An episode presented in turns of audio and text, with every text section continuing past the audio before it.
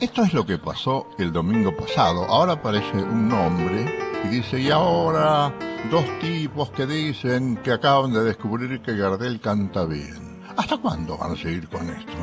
Escúcheme, maestro, yo soy un oyente. ¿Hasta cuándo va a seguir usted con esto? No, no, ya termina. Ya, ya, ya le presento al otro tipito, que se llama Chap. ¿Qué tal, Norberto? ¿Cómo estás? ¿Cómo te va? Bien. Se está revelando la audiencia. ¿Te parece? Y sí, porque parece que nuestra locura no la banca. No, pero hay un gran ejercicio de tolerancia, de paciencia. Hay un ejercicio de tolerancia. Además, Hay un ejercicio, che nene, hay un ejercicio gardeliano de tolerancia. Por eso, además cuando aparece Gardel, hay un silencio en la, en la teleplatea. Che, Hay un silencio. una nube en los ojos me vino como un flechazo. Qué bárbaro, ¿no? Qué imagen. Amigazo, Qué ¿qué tango has elegido, eh? Este lo elegiste vos. Sí, sí, sí. Hay una parte que yo alcancé a escuchar en los finales de mi infancia, que todavía se hablaba un poco así en los boliches. ¿Viste que no dice tomemos juntos? No. Dice chupemos juntos. Eso era muy, muy habitual antes. Chupemos juntos, vamos a chupar. Y Gardel lo dice de unos chupemos juntos que hay que olvidar sonriendo. No, una maravilla. ¿Qué encontraste en Amigazo vos? En principio es una tragedia cantada en primera persona, ¿no? Es un hombre que mata a otro en un ataque de celos, pero yo percibo acá que Gardel siente piedad de sí mismo. Yo digo, podría utilizar un timbre un poco más lastimero, más doliente, Si no, pero hay un tono como neutro, porque neutro. al mismo tiempo es el protagonista, pero el observador. Y además hace cosas, por supuesto, Muy bueno eso que decís, ¿eh? Es lo que yo pensaba, porque fíjate que la voz es sobria siempre, no, Siempre. no desborda nunca. siempre. Y además es alguien que en este caso se deja llevar por el fraseo, es como respetuoso de la melodía, y sin embargo tiene esas cosas que no las encontramos en otros, salvo en sus imitadores desde ya, que además de que es un tango complejo melódicamente y él no fuerza la garganta, pero tiene esos jeites que siempre están No, fuera no de la partitura. nunca. No, no, no. Él hace cosas que no están en lo previsible, ¿no? Por ejemplo, él tiene que decir al hereje despertó y hace como una exhalación que suena como al hereje despertó y la prolonga de una manera y la expresa. A la hereje de perdón. Claro, que uno está en ese trance de descubrirle eso que lo hace en forma espontánea, que no lo estudia, que no lo ensaya, que no lo tiene escrito, le ¿Será? sale porque es distinto. ¿Será Norberto? A lo mejor estaba premeditado, ¿por qué no? ¿Por qué no? Déjame creer que era espontáneo. Pero ambas O sea, cosas son válidas. son válidas. Y marca además esa diferencia enorme porque él tiene la posibilidad de cantar interpretando un drama, de cantar mientras va respirando y mientras va prolongando la frase y no se le percibe un esfuerzo, No, no está desgarrándose, no es aquel estilo que después quedó como instalado, esa sobreactuación donde el cantor parece que tuviera que clavarse un cuchillo para expresar una- un, un dolor y es muy nada. bueno. Nada, es el actor que canta esa tragedia desgarrado, pero que al mismo tiempo es el observador, el analista de ese, de ese momento doloroso, de ese, de ese trance por el que pasa el protagonista. Qué versión única, ¿eh? Sí. Es llamativo el origen de Amigazo. Surgió de un concurso, porque en 1924 la compañía donde grababa Gardel, que era la de Max Glucksmann, había organizado un primer concurso de tango, después duró hasta 1930, y se entiende que esto servía como factor promocional, un poco para retroalimentar la industria del disco y además como semillero de nuevos poetas. Y este tango surgió de allí, no ganó, porque el que ganó fue Sentimiento Gaucho, que No iba, me digas. y iba con el caballo del comisario porque era de Canaro. Me entero hoy. Y Gardel grabó, en primer lugar, en 1925 en una versión acústica, y la que vamos a escuchar, que tiene otra sonoridad, otra vibración, es la de 1930. Lo digo así porque técnicamente es superior. No dejemos de pensar en chupemos juntos, quiero olvidar sonriendo. El otro que está abriendo la chuza del dolor. Sí. ¿Qué, qué expresión, qué expresión. Absolutamente. Te agrego un dato más. Hay una frase que la cambia de una versión a la otra. Y esto también hace a cómo internaliza la letra Gardel. En 1925 Gardel canta una frase que pertenece al texto original, que dice, cuando vi al cantor aquel, que a los labios del infiel como abrojo se prendió. Y en 1930 ya deja de lado al cantor, porque sabe que involuntariamente se está expresando a sí mismo y dice al traidor. Al traidor aquel. Que me parece más pertinente, ¿no? Totalmente. Bueno, amigos, ¿se la damos? Sí, señor. No perdamos tiempo.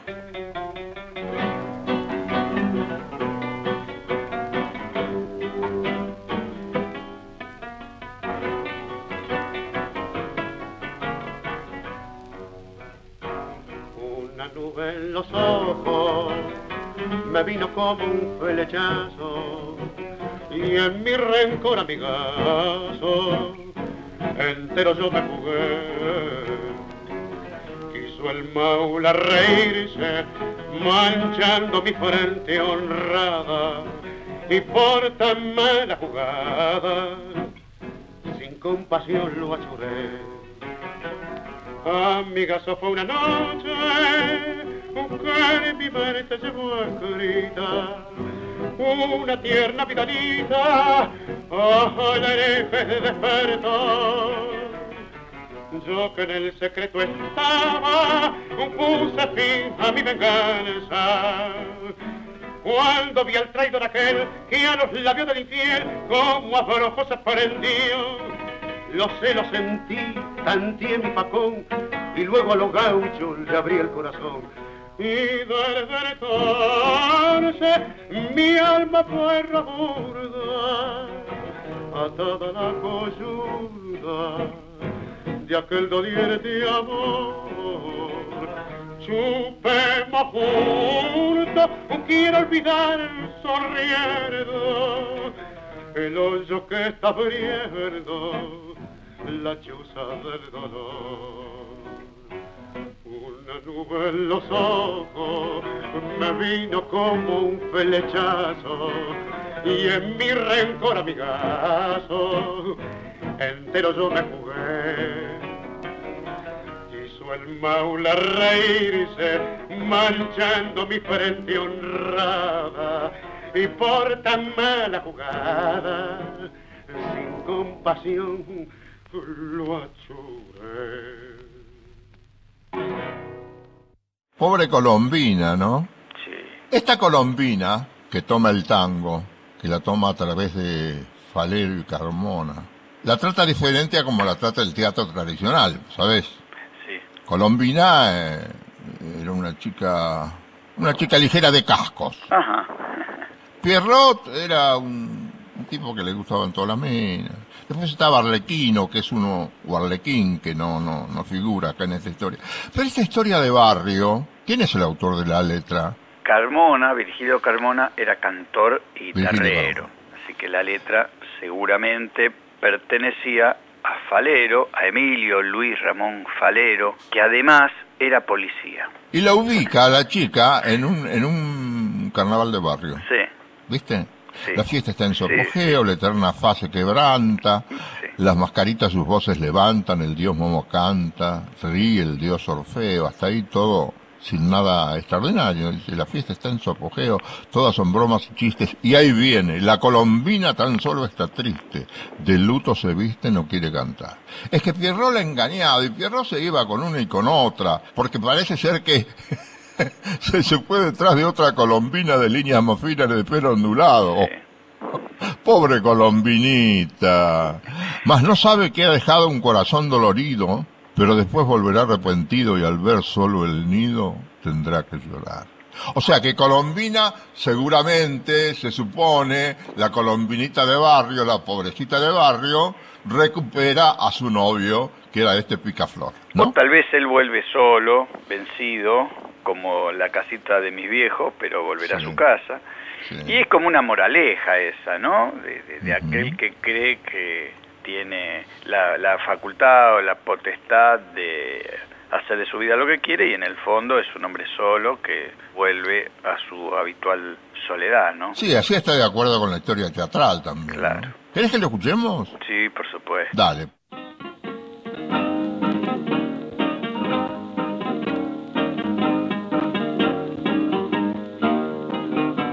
La fiesta está en su apogeo, la eterna paz se quebranta, las mascaritas sus voces levantan, el dios Momo canta, ríe el dios Orfeo.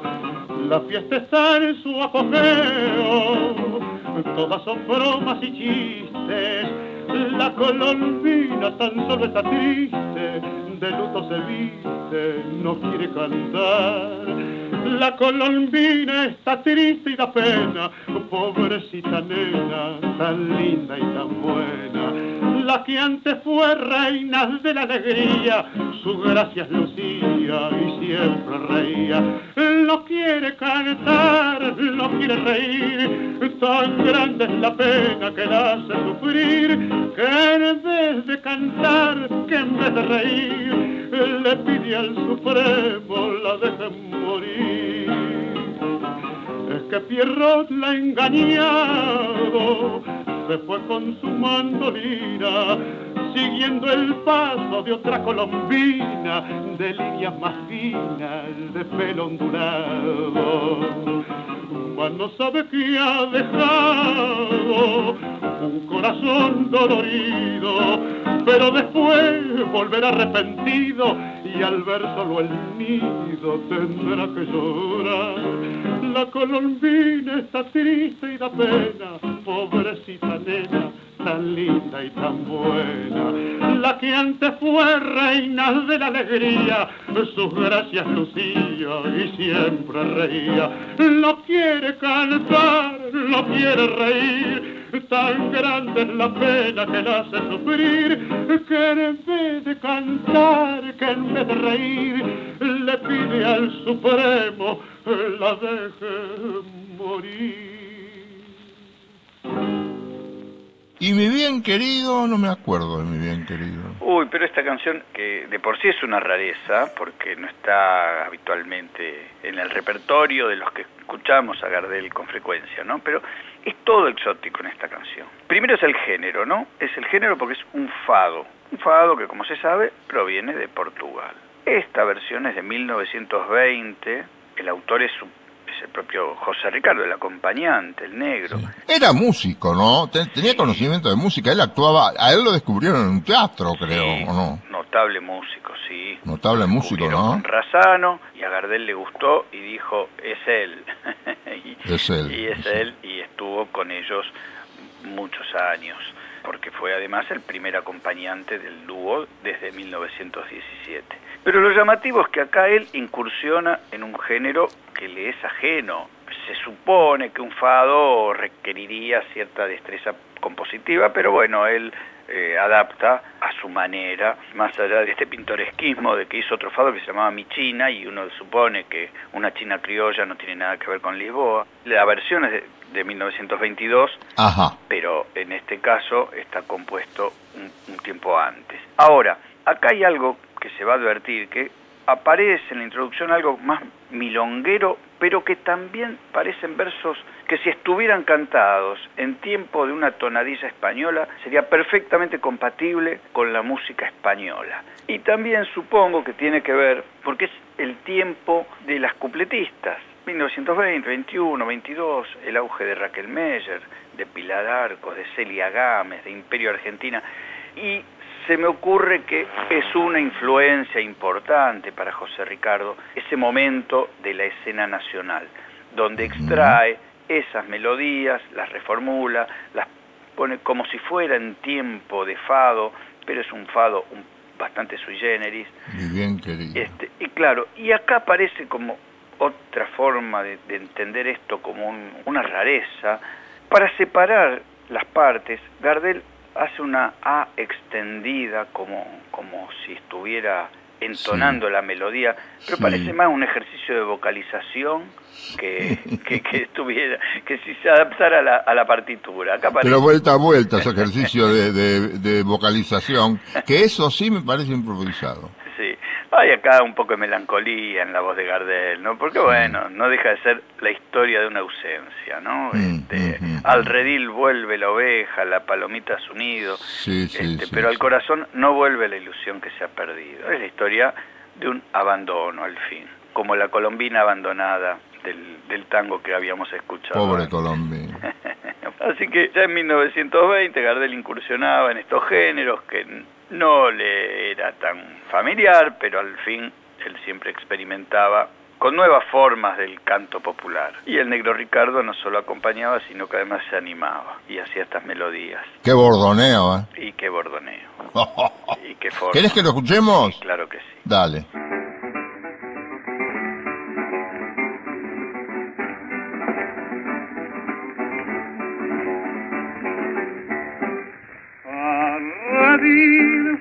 Oveja, la palomita su nido, mas al corazón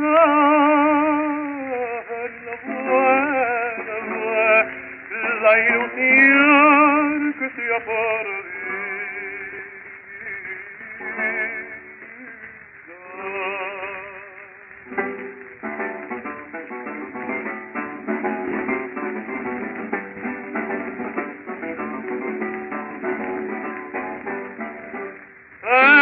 En el alma una pena que ha matado mi alegría. Ya mi guitarra no suena como cuando me quería.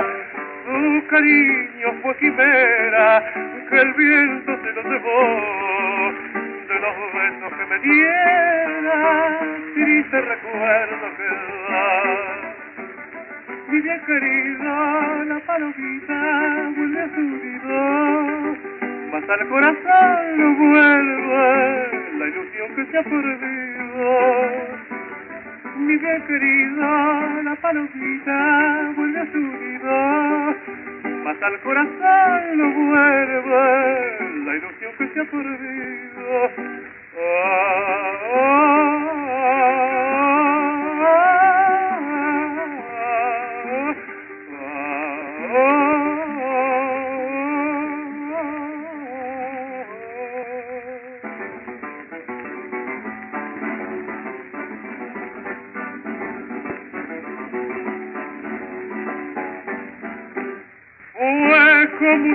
ave de paso lo que duró su cariño, porque sin hacerme caso me ha tratado como un niño, pretexto buscaba antaño para olvidar mi querer.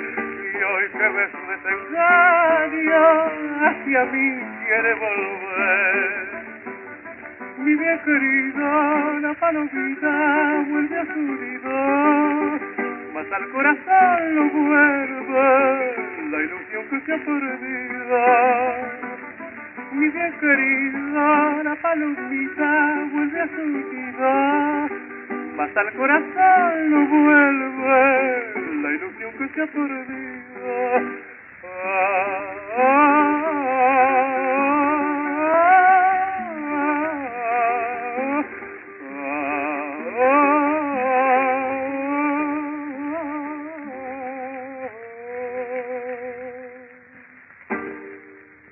Hemos hablado algunas veces de una letra preciosa que es del tango Trenzas Negras. Es verdaderamente bella esta letra. Sí. Bella y distinta. Tiene tres partes, ¿te diste cuenta? Sí, Tiene primera parte lo que sería un estribillo o no. sí, La segunda parte sería el estribillo, exacto. que tiene cuatro líneas. Que tiene y cuatro otra tiene dos, cuatro, seis, ocho, igual que la otra. Tanto han cantado a las melenas rubias y negras a la garzón, porque la moda ha tenido el poder de seducir a la mujer. Y ahí Gardel cantando hace cosas extraordinariamente delicadas. Por unas trenzas suaves y bellas, solo por ellas cambió opinión, porque en sus lazos se ha quedado preso mi sensible corazón. Y ahora viene esto que yo le llamo el estribillo, no sé si lo es. En la negrura de sus quedejas dejé mis quejas y mi ilusión, y me imagino, que a él lo, lo dice de una manera muy linda, Sí. que con sus lazos forman los brazos de mi pasión. Y ahí cambia de nuevo, ahí viene la tercera parte. Dice, yo sé que tu cabeza ostenta como un manto, como en un nimbo santo sus luces de esplendor, como la noche oscura que tiene sus querellas con la luz de una estrella radiante de fulgor. Y así triunfa el reflejo de la argentada luna con la noche de bruma que tienes en tu ser, y al enhebrar un rayo de luz, ¿viste cómo lo dice? De luz en tu cabeza, ¿viste cómo lo dice? Sí. le presta su belleza, le cede su arrebol. Esto es de primera categoría. Alguna vez hemos hablado de quién hacía los versos, ¿no? Alguna vez dijimos que la esposa de José María Aguilar, y este es un tango que tiene una gran calidad instrumental también, esto de las tres partes también requiere una gran destreza como compositor, pero alguna vez dijimos que las letras podía haber tenido el aporte de su esposa, de María Bourgois. Y esta María Bourgois se supone que tenía alguna formación literaria y que si Eso no- leí, sí. si no escribía, ayudaba. Y si escribía, quedaba minimizada.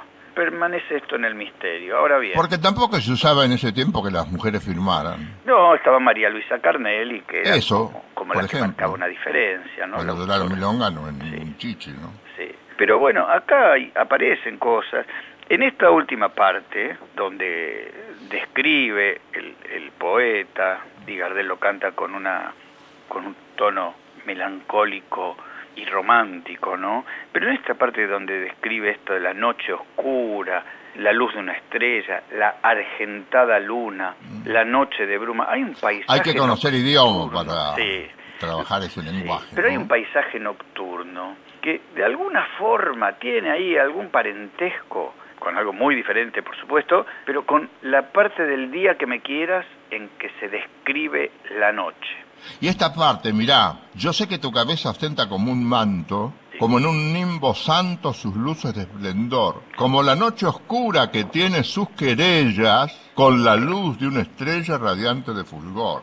Es una maravilla, eso es una maravilla. Sí, porque si se quiere también, le está escribiendo a la cabellera, digamos que tampoco es Sí, un tema eso, tan profundo eso. y tan trascendente, pero lo escribe de una manera que eleva poéticamente el tema.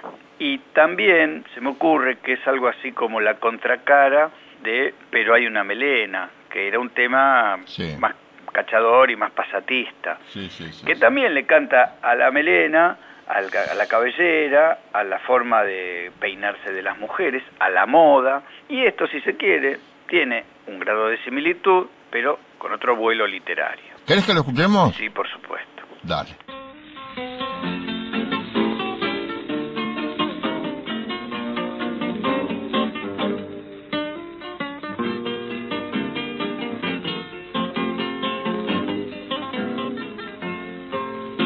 Tanto han cantado a las melenas, rubias y negras, a la garzón, porque la moda ha tenido el poder de seducir la mujer.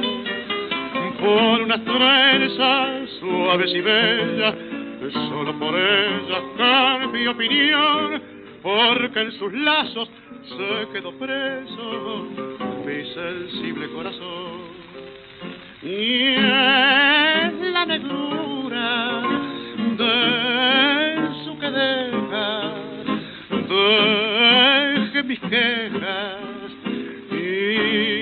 ilusión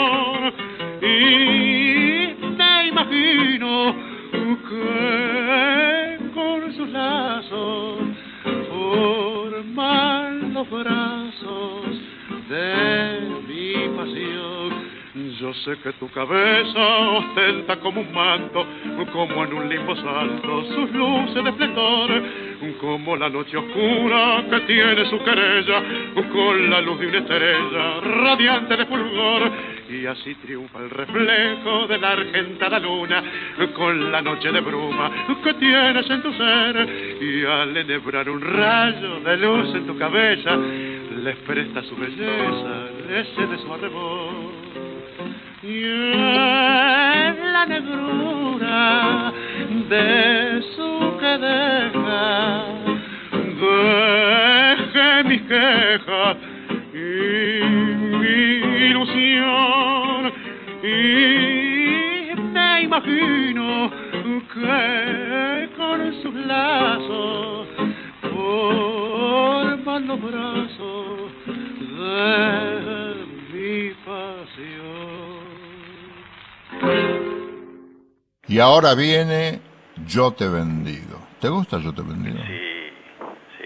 Qué letra, amigo. ¿Qué letra? También de Filiberto. Letra de Bruno. Vos me hablaste de Bruno un día. Bruno era com- acompañaba, sí, a Filiberto. Era el letrista habitual de sus melodías. Esta descripción es única, ¿eh? Sí. Daba la día en el gallo ladrando un perro desde lejos contestó y el arrabal al despertar al nuevo día saludó. Sí. Gardel Fí- acá, Fíjate qué linda imagen. Lejos pasaba un coche, cual centinela que la guardia terminó. La luz temblona de un farol como un lamento se apagó. Hasta ahí lo cantan Rivero y Deval. sí, Rivero con Troilo, Deval con Salgán. sí. Después viene, rompió el silencio el borronero de una guitarra y por sus cuerdas el dolor pasó llorando. Mientras una voz que la pena desgarra cantó de este modo su cruel dolor. Yo te bendigo pese al daño que me has hecho, aunque otros brazos te acaricien y te abracen, pues el rencor no ha cabido en el pecho que un día llenaste de luz y de amor. Ahí hay una nota alta, ¿te acordás? Sí, De luz y de amor. de luz y de amor. Bien, diré esto que no sé si está bien ni sé si es así. Tanto Rivero como Deval tienen que esforzarse un poquito para darlo bien, y lo dan bien, y lo dan afinado, la dan con buen aire.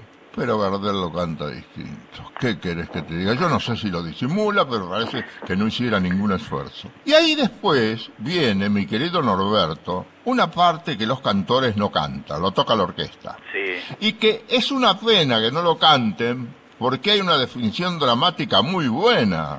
Dice, más si con dolor llegas a llorar al recuerdo del amor que te supe dar, piensa que te perdonó mi corazón y el alma que por ti sufrió te da su bendición. Esa parte es hermosa. Y después dice, y acá está lo más fuerte de Gardel, daba la diana el gallo con un reproche de amorosa bendición. Ladraba el perro y de un farol murió la luz con la canción.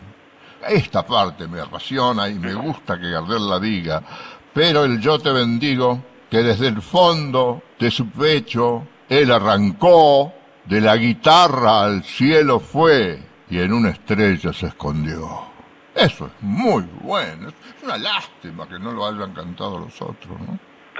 En principio lo canta con una enorme tristeza, ¿no? Y las, las guitarras también lo acompañan en esos tonos menores que subrayan ese, ese canto doliente, lastimero. Y lo que aparece acá es que habla de un protagonista. En principio Gardel lo canta como de, empieza como en tercera persona y después pasa a la primera. El verso asume el rol del protagonista. Pero ese protagonista, ¿por qué nos conmueve? Porque no quiere venganza, porque habla del perdón y de la bendición, que es un enfoque diferente, porque acá Y este lindo final, es muy lindo este final, pero yo te bendigo que desde el fondo de su pecho él arrancó, de la guitarra al cielo fue y en una estrella se escondió.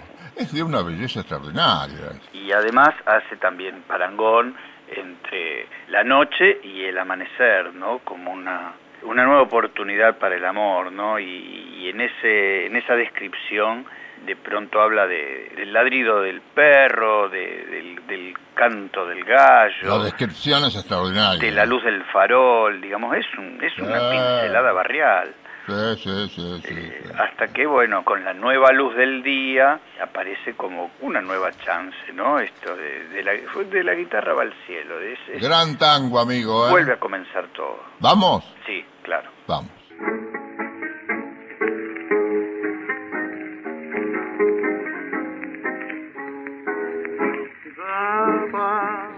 La diana el gallo, ladrando un perro desde lejos contestó, y el arrabal al despertar al nuevo día saludó. Lejos pasaba un coche, cual centinela que la guardia terminó. La luz temblona de un farol como un se apagó.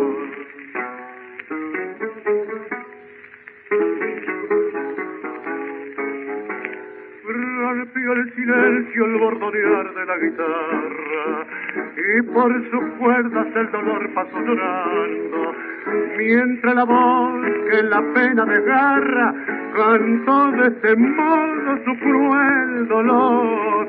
Yo te bendigo pese al daño que me has hecho, aunque otros brazos te acaricien y te abracen, pues el rencor no ha cabido en el pecho que un día llenaste de luz y de amor.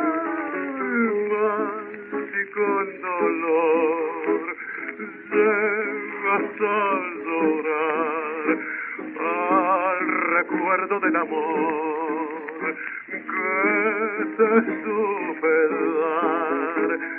Piensa que te perdonó mi corazón y el alma que por ti sufrió te da su bendición la diana el gallo como un reproche a la amorosa. Ladraba el perro y de un farol murió la loco la canción.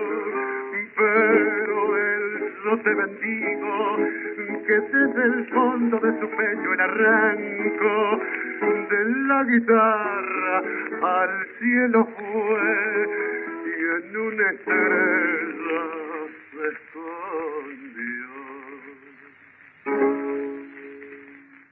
Y ahora viene Tarde Gris. Viste que hay dos tangos, uno se llama En esta tarde gris Sí. y otro, que es este, Tarde Gris. Sí, claro. Muchísima gente se inclina por este tango.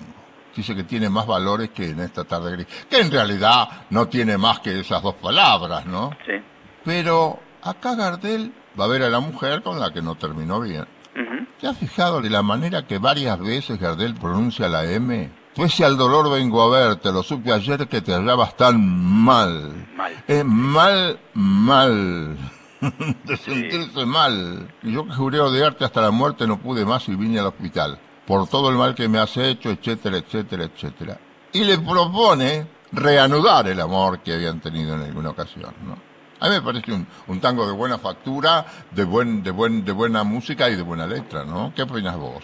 Sí, en principio parece como una continuidad del anterior, de Yo te bendigo, porque si bien acá no hay una bendición, No. también hay perdón. Dice, la situación es otra, ¿no? Acá la mujer está en un hospital, se presume que es una persona que está atravesando un problema de salud delicado y él vuelve porque de alguna forma tiene piedad hacia esa persona. Pero esto que vos decís, de estirar esa, te maldecí, todo el mal. mal, ralenta mal. las es palabras, sentirse ¿no? mal de veras, Sí, ¿no? sí, porque se detiene en el drama. Él se da cuenta que se siente mal esa mujer. Sí. Y en la última estrofa le dice, no vine aquí a reprocharte, Claro. todo pasó y prefiero olvidar. Lo quiere Dios que vuelva a perdonarte y que otra vez volvamos a empezar. Cuando se curen tus males, mi corazón volverá a despertar. Retornarán los mansos manantiales y como ayer tendremos un hogar. Bueno, ahí aflora, sobre todo en la segunda parte del estribillo, que es el final del tema, aflora el desgarramiento de Gardel, ¿no? Este, está en ese sentimiento que oscila entre el dolor y la necesidad del perdón, Él la quiere perdonar, él la quiere perdonar, él Sí, tiene la mejor duda. voluntad del mundo. sin duda. ¿Vamos? Bueno, Dale.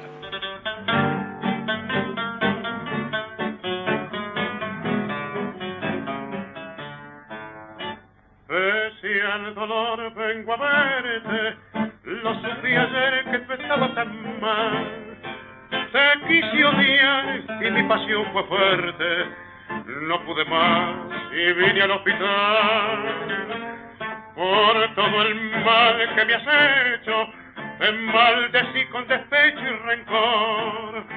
Pero después sentí dentro del pecho mi corazón latir con santo amor. Porque lloras acaso mi presencia, junto al dolor también a vos y a pena, o al recordar tu vida sin esencia, te arrepentiste si hoy querés ser buena. La tarde gris tan gris como mi pena acompañó mi quebranto por tu herida, porque eras vos la dicha de mi vida y el ansia de cantar y la ley de mi fe. Nada quiero reprocharte, todo pasó y prefiero olvidar. ¿Qué debí hacer si nací para quererte? Si fuiste vos la luz de mi soñar. Yo te perdono y te brindo pasión, hogar, mi ternura y mi fe. Alegrará mi vida un pibe lindo y yo seré feliz con tu querer. Porque lloras acaso mi presencia, junto al dolor también a pena, o al recordar tu vida sin esencia, te arrepentiste si hoy querés ser buena.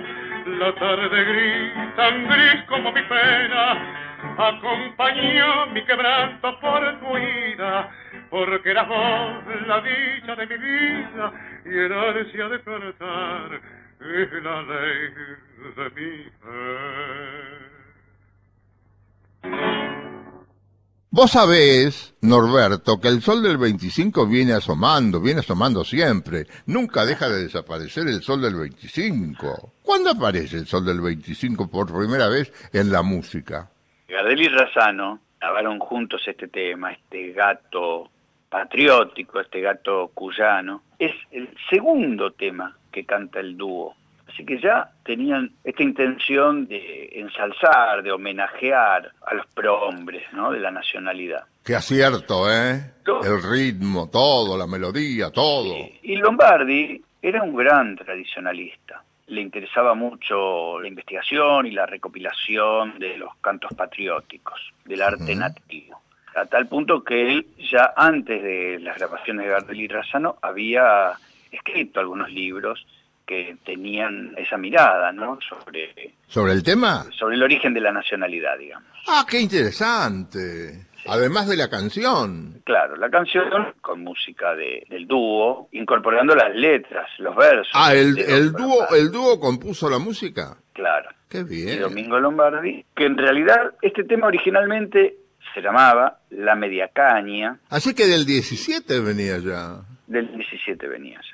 Mira vos. Y acá hay una curiosidad, que es técnica en realidad, más que una curiosidad, es una característica de esta versión. Aquí se va a advertir cierta fritura y cierta saturación de las voces por la técnica de grabación, por la calidad del material del disco y por el desgaste del mismo original de donde se extrajo esta versión, Ajá. que a lo mejor no es la escucha ideal, la escucha más indicada, pero de todas maneras vale la pena porque es un notable testimonio, un extraordinario testimonio. Se va a advertir también que la voz de Razano opaca a la de Gardel y sobre eso, el punteo sobre agudo de Ricardo, que suena lógico porque lo que intentaba Ricardo acá era tratar de hacerse escuchar. Por la deficiente técnica de grabación había una bocina que captaba las voces del dúo pero a lo mejor la guitarra... ¿No había micrófono? Mirá lo que te no, era el, el sistema no había, acústico. Metían la cabeza en la, en, la, sistema. en la bocina. Claro. Qué difícil grabar así, ¿eh? Dios, ¿eh? Son Eh, verdaderas, verdaderas hazañas las que hicieron, ¿eh?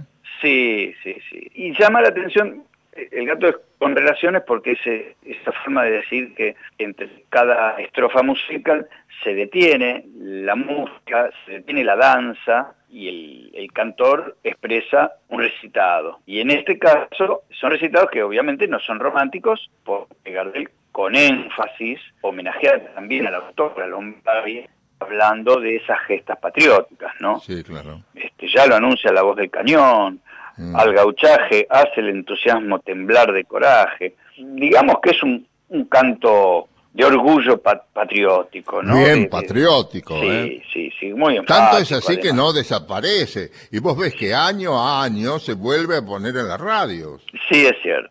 Es cierto que tiene vigencia. Tiene vigencia, tiene calidad. Sí, sí. Gardel acá hace una especie de declamación, como si fuese una arenga, ¿no? Todavía tal vez no está desarrollada su beta histriónica y cuando tiene que, que declamar las, los, los versos primera, eh, la del 17. recitados, lo hace con casi como enfático, como gritándolo, Sí, pero en la, primera, en la primera versión. de su- en la primera versión. Sí, claro. En la primera versión. ¿Querés que lo escuchemos? Sí, por supuesto. Bueno.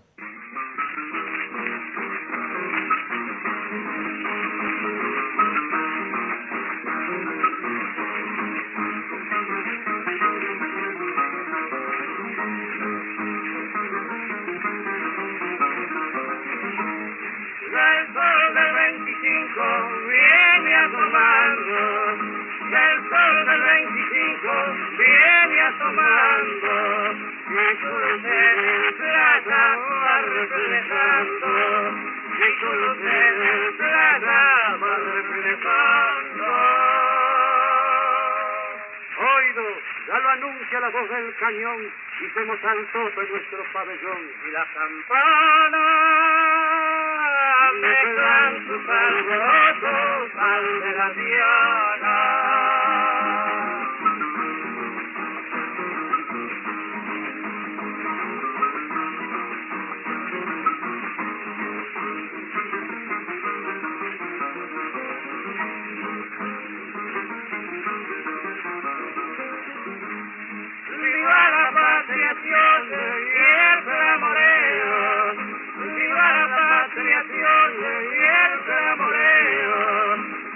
Vence en la sangre cierto hormigueo.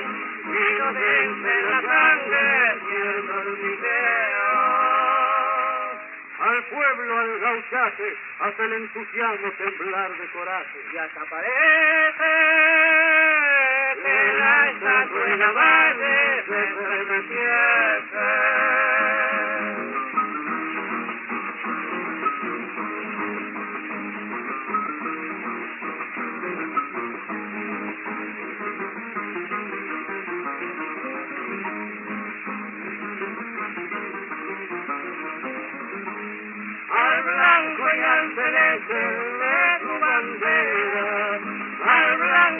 celeste de tu bandera, contempla victoriosa la cordillera, contempla victoriosa la cordillera.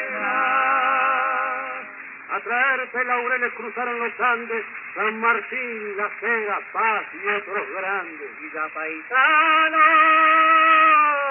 fueron de los pueblos americanos.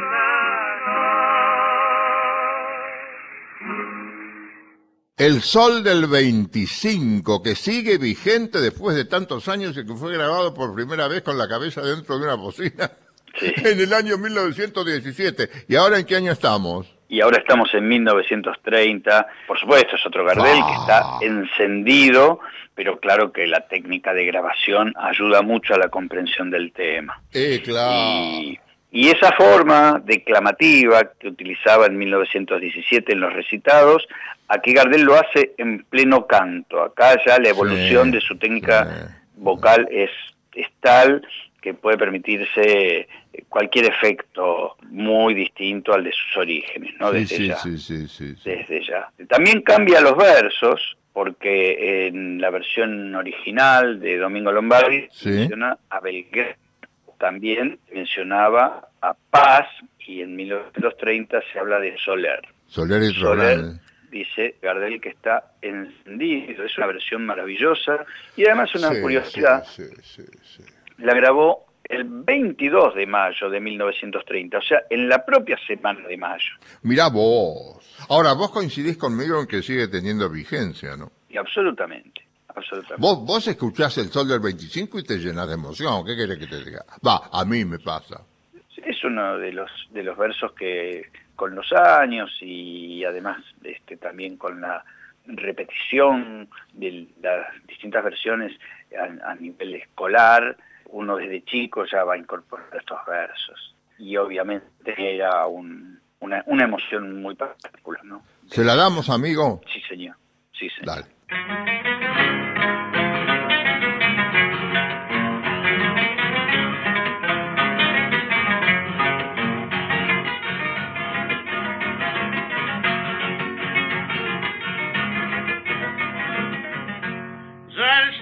25 viene asomando, ya el sol del 25 viene asomando, y su luz en el plata va reflejando, y su luz en el plata va reflejando. Oído, ya lo anuncia la voz del cañón, hicimos al tope nuestro pabellón, y las campanas mezclan sus alborotos al de las dianas.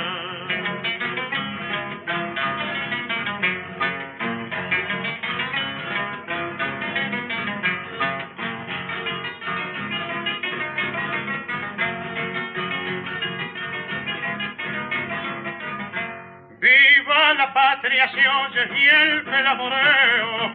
Viva la patria se oye y el clamoreo.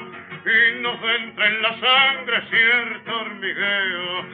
Y nos entra en la sangre cierto hormigueo. Al pueblo, al gauchaje, hace el entusiasmo temblar de coraje. Y hasta parece que la estatua de Belgrano se estremeciese.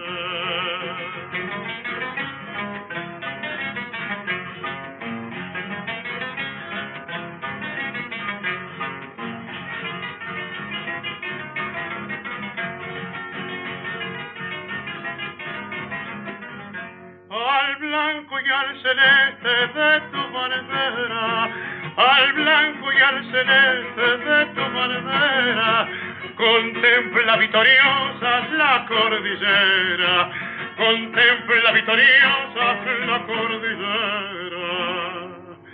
A traerte laureles cruzaron los Andes, San Martín, La Cera, Soler y otros grandes. Y ya paisano, fueron libres los pueblos americanos.